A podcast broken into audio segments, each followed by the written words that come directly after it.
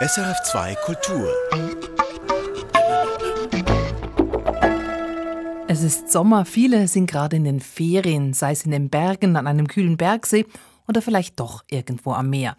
In den Ferien ist auch unsere Literaturredaktion, wie es sich gehört, mit einem dicken Stapel Bücher, damit wir Sie auch in Zukunft mit Büchertipps versorgen können. Am Mikrofon bin ich, Beatrice Kern. Hier und jetzt schauen wir zurück auf Sendungen der letzten Monate, picken ein paar Highlights heraus aus der Sendung 52 beste Bücher in kompakter Form. Heute unsere Gäste Pedro Lenz und Dorothee Elmiger. Den Anfang macht Pedro Lenz mit seinem Roman Primitivo in unserer Sommerserie hier auf SRF 2 Kultur. 52 beste Bücher. Podcast. Mit Esther Schneider. Und dem neuen Mundartroman von Pedro Lenz. Angenommen, Sie begegnen im Lift einem Nachbarn. Da sagen Sie wohl zuerst einmal Hallo oder freundlich Grüezi. Aber dann? Was sagt man dann? Am besten irgendeine Floskel, findet Pedro Lenz, denn Floskeln, sagt er, sind ein soziales Schmiermittel, das einem hilft, nett zu sein. Dieses Schmiermittel setzt Pedro Lenz in seinen Texten gerne ein. Er spielt damit, er rhythmisiert, wiederholt und kreiert damit den typischen Pedro Lenz-Sound. Auch in seinem neuen Mundartroman Primitivo. Da tönen dann Abschiedsfloskeln zum Beispiel so. Also, in dem Fall ich ziehe mal Adieu zusammen, ich gehe dann auf, habt ihr Sorge gleichfalls. Ciao zusammen, kommt gut heim, sagen raus, von Gruß, merci, sag auch einen, man sieht sich, kein Seich, bis morgen. Salut zusammen, hasta mañana, domani. Ein richtiges Glier ist das. Und es setzt sich beim Lesen des Mundartromans Primitivo im Ohr fest, gerade weil seine Sprache so mündlich daherkommt. Ich habe mich mit Pedro Lenz über sein neues Buch unterhalten und wollte von ihm noch etwas genauer wissen, wie er denn mit der Mundart arbeitet. Ich versuche einfach so zu schreiben, wie ich den ganzen Tag rede. In dem Sinn sage ich immer, ich mache eigentlich das Gleiche wie meinetwegen Hemingway oder, oder Schön vergleichen. Äh, bei aller Bescheidenheit, nämlich ich schreibe einfach in der Sprache, die ich immer im Ohr habe und die ich immer verwende im Alltag. Geben Sie sich eigentlich Regeln dafür oder beim ja, Schreiben? Es ist so, dass ich mittlerweile natürlich recht viel Erfahrung habe und dann habe ich für mich schon klare Vorstellungen. Ich, ich nähere oft das Wort, auch wenn es ein bisschen anders ausgesprochen ist, dem Hochdeutschen an. Wir haben ja im Schweizerdeutschen die Tendenz, alle Pronomen direkt anzuhängen. Also der mache ich das. Mhm mache ich und, und dieses Machen, ich, das, ich versuche das wieder ein bisschen auseinanderzuschreiben, obwohl man es in der mündlichen Sprache direkt zusammen sagt, nur um es ein bisschen leichter lesbar mhm. zu machen. Und ich habe mir eigentlich mit der Zeit so eine Schreibart angewöhnt oder mir selber auch immer wieder Fragen gestellt, warum schreibe ich das so oder so. Und irgendwann hat man dann so wie eine Art Grammatik. Und dann kommt der Verleger doch noch und sagt dann, uh, jetzt habe ich gesehen, du schreibst beim Verb liegen schreibst du fünfmal lege mit einem G und fünfmal licke mit zwei G. Was ist jetzt, was soll ich jetzt wählen? Und dann muss ich manchmal lange überlegen, weil wir, ich habe dann gemerkt, wir sagen ja auch das gleiche Wort vielleicht nicht immer ganz genau gleich. Mhm. Ist ein bisschen nach Tagesform. Ist ja noch schön, dass man im Schweizerdeutsch auch noch Stimmung schreiben darf. Ja. Was in Ihren Büchern sofort auffällt, sind die Tonalität, der Rhythmus der Sprache. Es wird, und da gebrauche ich jetzt einen Mundartausdruck, es wird viel glieret in ihrem Roman. Das wenig sagen, aber in vielen Worten, das ist ein typischer, sage ich jetzt mal, Pedro Lenz Sound. Wer einmal in einer ihrer Lesungen war, hat das für immer im Ohr. Also für mir ging es so, als ich das gelesen habe, habe ich sie gerade gehört. Woher kommt dieses Glier?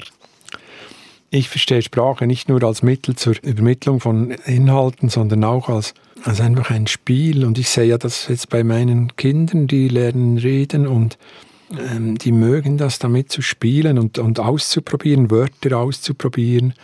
Das vermischt sich so mit verschiedenen persönlichen Vorlieben von mir. Also zum Beispiel, ich wurde als Kind oft äh, in die Messe geschickt. Ich war Ministrant. Ich mag, ich mag das Redundante, das Aufzählende.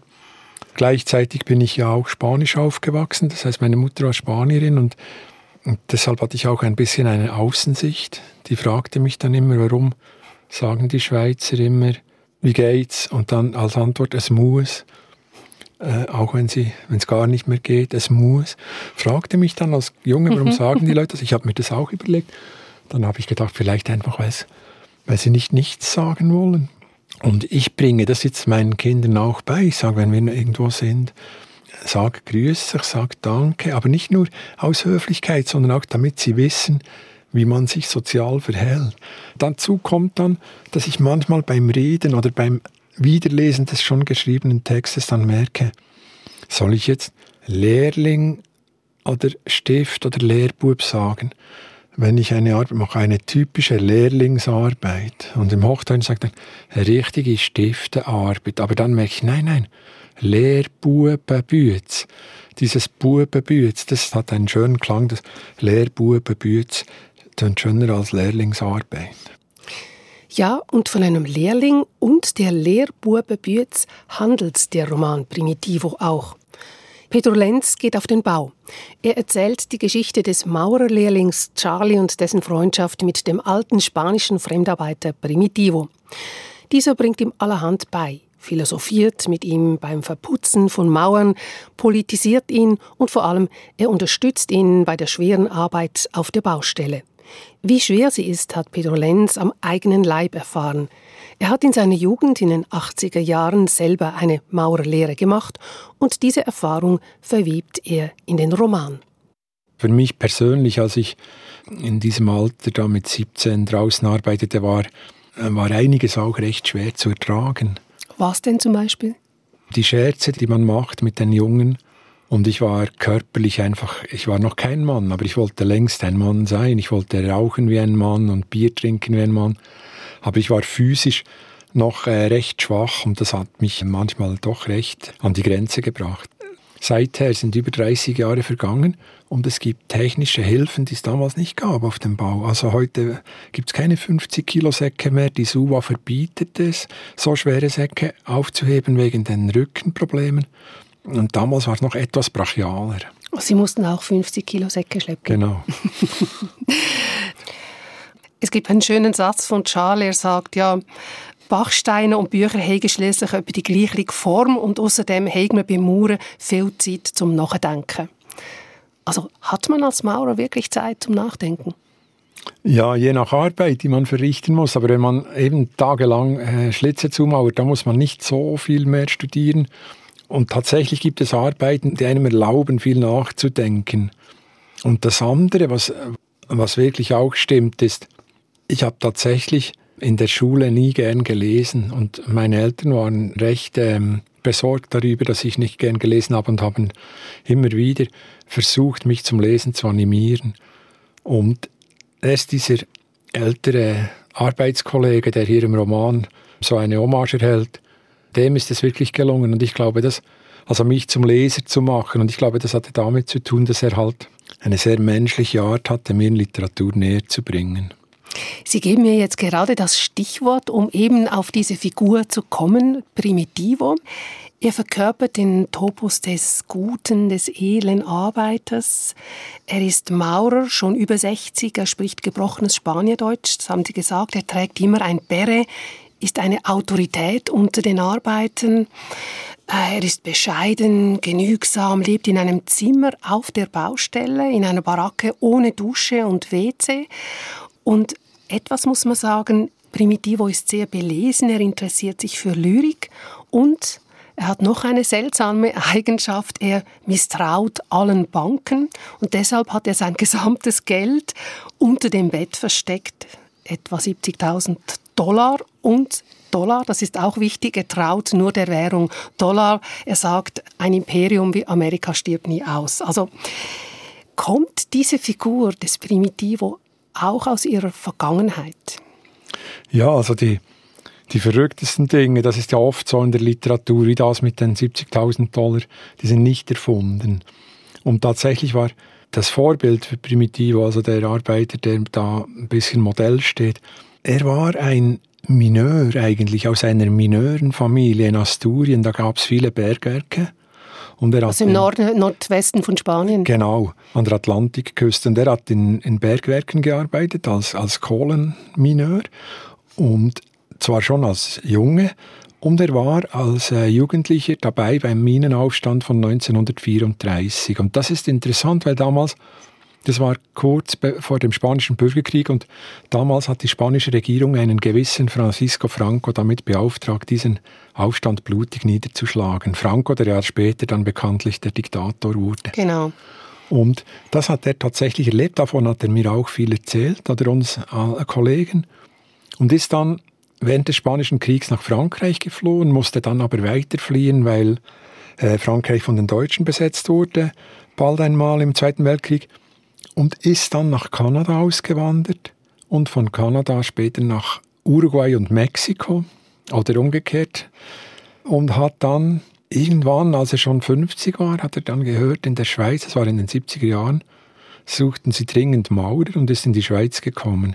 Das war so nach drei Überseestationen wieder so eine halbe Heimkehr nach Europa.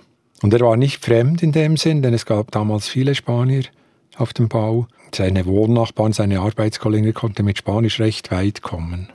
Mit dieser Geschichte des Primitivo, die Sie jetzt gerade erzählt haben, die auch einen äh, wesentlichen Teil des Romans ausmacht, kommt so auch eine politische Note in diesen Roman Primitivo. Also Charlie, der aus so einer gut bürgerlichen Familie im Langental in der Provinz aufgewächst, erfährt so irgendwie von dieser Weltgeschichte. Also der einfache Arbeiter, der eine sehr politische Vergangenheit hat.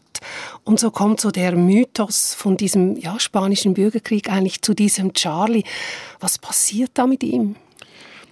Da ist auch ein autobiografisches Element. Ich wurde durch das Verlassen im engeren Sinn meiner kindlichen Umgebung, wurde ich auch politisiert. Zu Hause wurde nicht sehr viel über Politik geredet.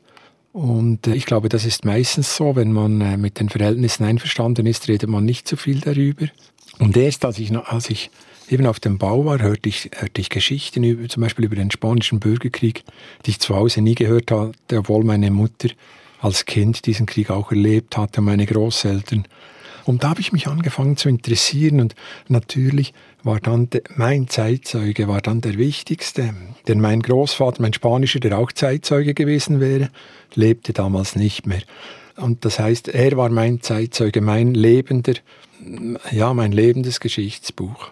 Und er hat sie politisiert, das kann man schon so zugespitzt ja, sagen. Ja, auch indirekt über diese teils recht politischen Dichter, die er gelesen hat. Es war damals zeitgenössische spanische Lyrik, Blas de Otero, äh, Miguel Hernández, selbst äh, Dichter wie Garcia Lorca, die nicht sehr politisch waren, aber die auch natürlich einen tragischen Bezug zum Spanischen Krieg hatten. Da wurde ich schon recht politisiert.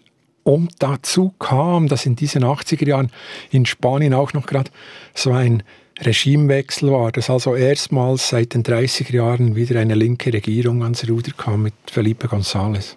Und darüber haben wir auch viel gesprochen. Ihre Mutter kommt ja selber auch aus Spanien. Hat sie denn von sich aus nie über diese Zeit reden wollen? Einfach anders. Also meine Mutter war eben ein Kind während des Krieges und ihr war das wichtig zu sagen, dass der Krieg zwar nichts Schönes war, aber dass doch quasi die Gott zugewandte Seite, die katholische Seite diesen Krieg gewonnen hat und dass man zwar in Spanien arm, aber anständig leben konnte. Und diese rote internationalistische Sichtweise der Welt, die hat sie wie ausgespart. Mhm. Und die haben Sie dann über diesen Arbeiter kennengelernt. Genau. Und dieser Arbeiter, also bei Primitivo, ihrer Hauptfigur, ist das auch so. Sie haben es gesagt, er ist wahnsinnig belesen. Jetzt ist aber dieser Primitivo, musste mit zwölf die Schule verlassen oder noch früher und in den Minen arbeiten. Wie kam er denn zu dieser Bildung? Also wie kam er auf diese Gedichte? Also das ist das ist mir noch äh, sehr wichtig, das in Erinnerung zu rufen, dass früher Arbeiter, gerade solche, die nicht so lange zur Schule konnten, und das war auch in der Schweiz so, einen sehr großen Bildungshunger hatten. Es gab vielleicht auch weniger Ablenkung. Mhm. Und, und es gab diese Arbeiterbildungsvereine. Ich habe zum Beispiel Bücher zu Hause von Schweizer Spanienfahrern, also von Schweizer Arbeitern, die gegen den Faschismus kämpften im spanischen Bürgerkrieg. und Briefe nach Hause geschrieben haben. Und wenn man diese Briefe liest, und das waren oft waren das Schlosser oder Schweißer oder Mechaniker, dann liest man wirklich sprachlich ganz gut formulierte Briefe. Und dann merkt man, wie wichtig deren Bildung war. Gerade denen, die keinen Zugang hatten. Und Primitivo gehörte genau zu so einer Sorte Mensch, der sehr gerne ähm, bis 20 zur Schule gegangen wäre, aber nur bis 12 durfte. Und die Grundtechniken hat er gelernt. Er war also nicht Analphabet, er konnte schreiben, lesen und rechnen. Und dann war, war sein Hunger nach, nach Büchern war riesig. Und in jener Zeit gab es in Langenthal zum Beispiel einen Spanierclub mit einer kleinen Bibliothek. Mhm.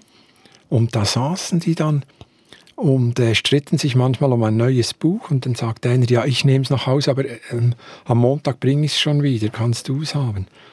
Also es war wirklich ein, ein Hunger nach Bildung, war, der war groß. Primitivo ist eine Hommage an die Arbeit, an die Bürzer. Es ist aber auch eine Coming-of-Age-Geschichte, in der Pedro Lenz mit viel Schalk von den Sorgen und Nöten eines Heranwachsenden erzählt, von seinen Beizentouren und von seinem originellen Liebeswerben. Und gerade letzteres gehört zu den humorvollsten Passagen im Roman Primitivo. Primitivo von Pedro Lenz ist im Kosmos Verlag erschienen. 52 beste Bücher. Podcast.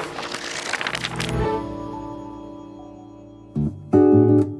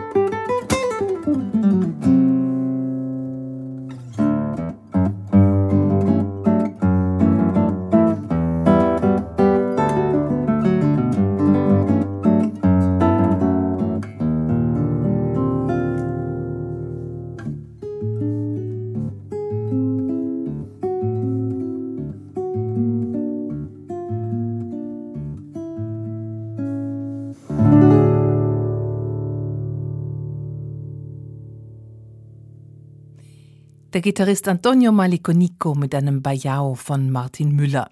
Sie hören 52 beste Bücher mit einem Rückblick auf die vergangenen Monate. Wir picken ein paar besonders schöne Gespräche heraus und senden die hier während der kommenden Wochen. Und da kommen wir nun zu Dorothee Elmiger. Im Gespräch über ihren neuen Roman aus der Zuckerfabrik. Da geht es unter anderem um Begehren, um Unschuld und um Machotum. 52 beste Bücher. Podcast mit Julian Schütt. Dorothee Elmigers neues Buch aus der Zuckerfabrik, für das sie für den deutschen wie für den Schweizer Buchpreis nominiert ist, das ist eine Mischform zwischen Roman und Essay und Tagebuch. In vielen eben tagebuchähnlichen Einträgen, Notaten, Leseeindrücken, Erzählfragmenten, Dialogen oder Rechercheberichten stellt sich eine junge Frau dem, was an gesellschaftlichem und Persönlichem auf sie einprasselt, einprasselt an Nachrichten, an Erfahrungen und Eindrücken. Und diese Frau, die viel mit Dorothee Elmiger verbindet, versucht das alles literarisch zu fassen. Dorothee Elmiger findet für diesen Vorgang ein sehr schönes Bild. Ja, ich glaube, ich beschreibe das an einer Stelle am Beispiel der Ziegen. Das Kind, das eine Ziege entdeckt und sich wünscht, dass diese Ziege näher kommt, um sie zu betrachten oder zu berühren, sie genauer zu sehen und dann merkt, ach, jetzt kommt aber nicht nur eine Ziege, jetzt kommt plötzlich eine ganze Herde und die, die Ziegen, die beginnen dieses Kind im ganzen Körper zu beschnuppern und abzulecken und springen an dem Kind hoch und das wird natürlich, daraus wird eine Gefahr. Und ich finde schon, wenn man das Schreiben mit einer Ernsthaftigkeit betreibt, dann wird das schon immer wieder existenziell am Schreibtisch. Aus der Zuckerfabrik besteht nicht aus einer Geschichte, sondern aus ganz vielen Geschichten, wie dieser kleinen Geschichte mit der Ziege. Es geht in diesem Buch also um sehr vieles, um weibliches Begehren, um unsere Sehnsucht auch nach Unbefangenheit und Unschuld, natürlich auch um Zucker, aber nicht nur um Süßes und Unschuldiges, sondern vor allem um das, was hinter diesen Sehnsüchten und dem Begehren nach Süßem steckt. Gibt es diese, also wie Sie es nennen, Unbefangenheit oder Unschuld? Unschuld, ja. Ähm, ja. Oder sind wir immer schon bei allem, was wir tun, und das ist ja zum Beispiel jetzt auch im Zuge der Debatte rund ums Klima, auch da eine ganz wichtige Frage. Sind wir immer schon Komplizen oder machen wir uns immer mitschuldig durch die Art und Weise, wie wir konsumieren. Ja, können wir überhaupt Turnschuhe tragen, ohne dass wir damit ein System unterstützen, das einfach menschenverachtend ist, weil die Turnschuhe unter solchen Bedingungen produziert werden? Würden Sie dann sagen, dass wir im Großen viel zu ignorant leben, viel zu gleichgültig? Also ich denke, auf der individuellen Ebene ist das natürlich eine ganz komplizierte Angelegenheit. Also wie manövriert man da? Gerade wenn man jetzt zum Beispiel über das Klima spricht, wie kann ich mich überhaupt verhalten, ohne dass ich jeden Tag einfach noch mehr Schaden anrichte, allein durch meine Existenz. Und ich glaube, da müssen wir ja einen Modus finden, in dem wir nicht allem entsagen und trotzdem wenig Schaden verursachen. Und aber gesellschaftlich denke ich schon, dass es oft diese Trägheit gibt, und es dauert sehr lange, bis gewisse Sachverhalte, die eigentlich längst erforscht sind, eben wirklich zur Kenntnis genommen werden oder auch Folgen haben.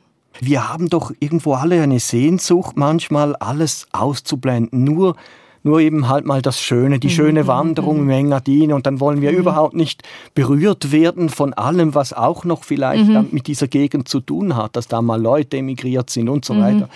Ist es das, was Sie so herausarbeiten wollen am Buch? Also das ist diese Unschuld, die wir zwar als Bedürfnis alle haben, dass es die aber eigentlich nicht gibt. Ich kenne natürlich diesen Wunsch danach schon auch. Aber ich glaube, dass das Schreiben oder die Literatur ist dann eben für mich nicht der Ort, an dem diesem Wunsch stattgegeben werden kann, sondern ich verstehe schon das Schreiben als eine kritische Methode, da ja die Dinge äh, genauer zu betrachten und auch Unruhe zu stiften und nicht zu besänftigen oder zu beruhigen. Es gibt einen wohltuend selbstironischen, ja selbstkritischen Zug im Buch. Dorothee Elmiger stellt ihr Schreiben immer wieder in Frage, gesteht ihr Scheitern ein.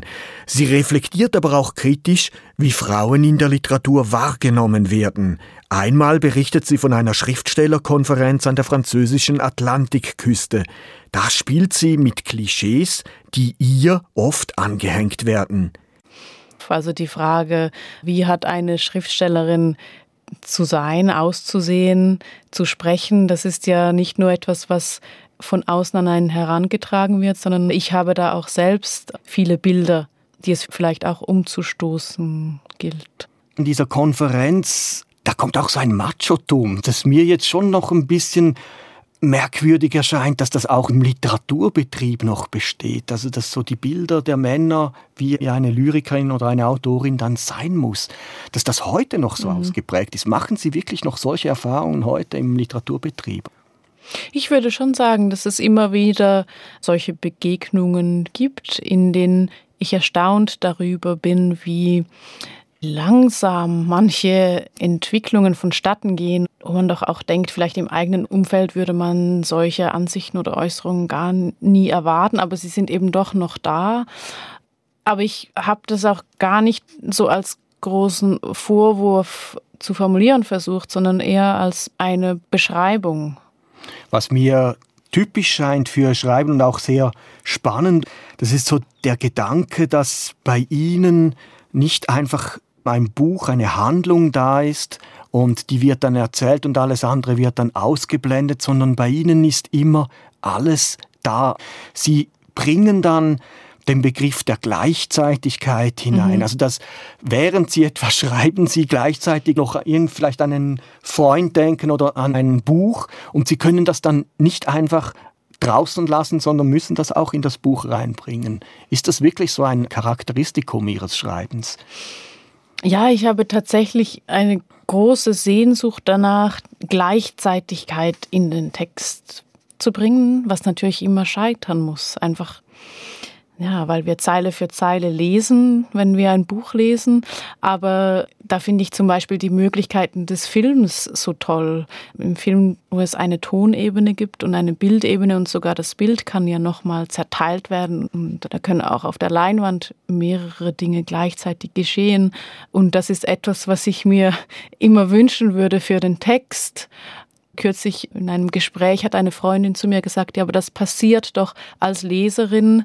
Wenn ich lese, dann habe ich ja die Erinnerung noch an die vorangegangenen Zeiten oder Kapitel und das überlagert sich ja dann in meinem Kopf und wird so auch zu einer Art von Gleichzeitigkeit und das fand ich eigentlich sehr schön diese Überlegung. Also beim Lesen haben wir das auch. Immer kommt uns wieder etwas dazwischen mhm. und wir haben dann das Gefühl, wir seien unkonzentriert und wir müssten jetzt mehr mhm. investieren, um bei dem Buch zu bleiben. Dabei ist es eigentlich der natürlichste Prozess, mhm. der abläuft. Ja, und das finde ich auch sehr toll. Ich habe äh, vor zwei Tagen eine Nachricht bekommen von einer Leserin, die mir gar nicht so viel über das Buch geschrieben hat, sondern sie hat mir geschrieben, dass sie neben einer Zuckerfabrik aufgewachsen ist und wie sie sich jetzt wieder an diesen Geruch erinnert hat, der Zuckerrüben. Und also diese Assoziationen, die ja auch beim Lesen entstehen und die in alle möglichen Richtungen gehen können, das setzt ja den Text dann fort im Denken. Das finde ich ungemein toll. Also es gibt aber etwas, was mich sehr erschüttert hat. Sie sagen an einer Stelle, dass diese Art, das Historische, das Politische, eben das, was draußen ist, auch einzubeziehen, dass das ein Kennzeichen einer männlich verstandenen mhm. Literatur ist und dass man das eigentlich einer Frau weniger zutraut oder zubilligt, mhm. dass sie das auch macht. Haben Sie tatsächlich solche Erfahrungen gemacht, dass man Ihnen so eine männliche Schreibweise quasi unterstellt? Ich glaube schon, meine Erfahrung war insbesondere mit dem ersten Buch, da habe ich mich ja mit dem Bergbau beschäftigt. Äh, dann habe ich mich mit dem Vokabular der Bergleute beschäftigt. Da ging es auch um Maschinen, um die Kohle und so weiter. Und ich habe das oft schon so wahrgenommen, dass man dieses Buch auch deshalb gemocht hat, weil es eben von einer Frau geschrieben wurde, aber nicht ähm, sich mit diesen in Anführungszeichen Frauenthemen mhm. befasste. Also mhm. es ging nicht um Beziehungen, um Familie, um die Liebe, Gefühle und so weiter und so fort. Und dass mir das angerechnet wurde. Ja. Haben Sie das Gefühl, das sei jetzt beim neuen Buch auch wieder, weil das ja jetzt doch sehr von der Kritik gut aufgenommen worden ist, sehr gut aufgenommen wurde. Also haben Sie das Gefühl, dass Sie diese Anerkennung auch deswegen haben, weil Sie als Frau doch auch männliche Schreibweisen bedienen? Ich glaube, diese Frage kann ich gar nicht beantworten. das ist ja auch so, das Nachdenken darüber, was man da gemacht hat, das setzt erst zu einem bestimmten Zeitpunkt ein und man lernt sehr viel über den eigenen Text im Nachhinein und auch über die Rezeption. Also ich kann darüber gar nicht so viel sagen, was das jetzt in den Augen der Leser und Leserinnen oder Kritikerinnen für ein Text ist oder was sie damit verbinden, das erschließt sich mir noch nicht. Dorothee Elmigers Buch aus der Zuckerfabrik liefert Denkanstöße und Bilder in beeindruckender Fülle. Sie steht damit zu Recht auf den Shortlists des Deutschen und des Schweizer Buchpreises. Das Buch ist im Hansa Verlag erschienen. 52 beste Bücher. Podcast. Sie hören die Sommerserie unserer Literatursendung 52 beste Bücher. Wir picken hier ein paar Rosinen raus aus dem großen Literaturkuchen. Wir blicken zurück auf die Highlights der letzten Monate. Am kommenden Sonntag, wieder um 11, hier auf SRF 2 Kultur, dann treffen wir auf Iris Wolf, mit der wir über die Lehre in rumänischen Dörfern reden. Und wir treffen Clemens Setz. Er hat für sein Buch Die Biene und das Unsichtbare extra die Kunstsprache Volapük gelernt. Die Wochentage auf Volapük sind so super. Mudel, Tudel, Fedel, Dödel, Friedel, Zädel, Sudel. Heute ist Dödel. Clemens Setz, nächsten Sudel, äh, ich meine natürlich Sonntag hier auf SRF 2 Kultur in der Sommerserie von 52 Beste Bücher. Erfahren Sie mehr über unsere Sendungen auf unserer Homepage srf.ch-kultur.